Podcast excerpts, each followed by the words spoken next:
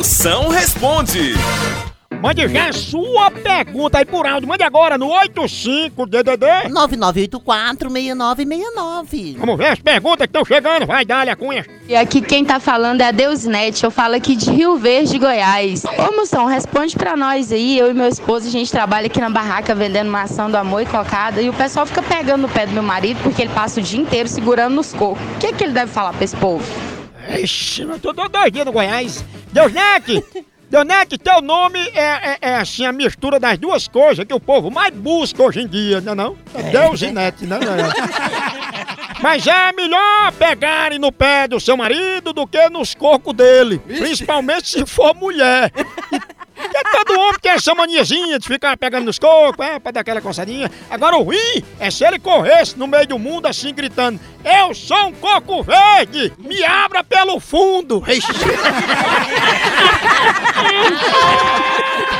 Moção, aqui é Thales de Parnamirim, Rio Grande do Norte.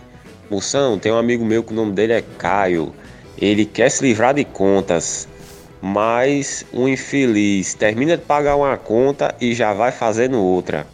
O que é que você tem a dizer pra um caba desse, Moção?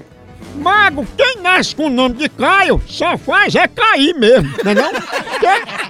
Porque a única coisa que não cai é dinheiro na conta dele. Mas se pelo menos tem que mudar esse nome dele, se pelo menos ele se chamasse Osana, porque Osana é que vive nas alturas, né? Mas, mas com o nome de Caio, ele vai ficar caindo mais que Neymar em banheiro molhado, não é não?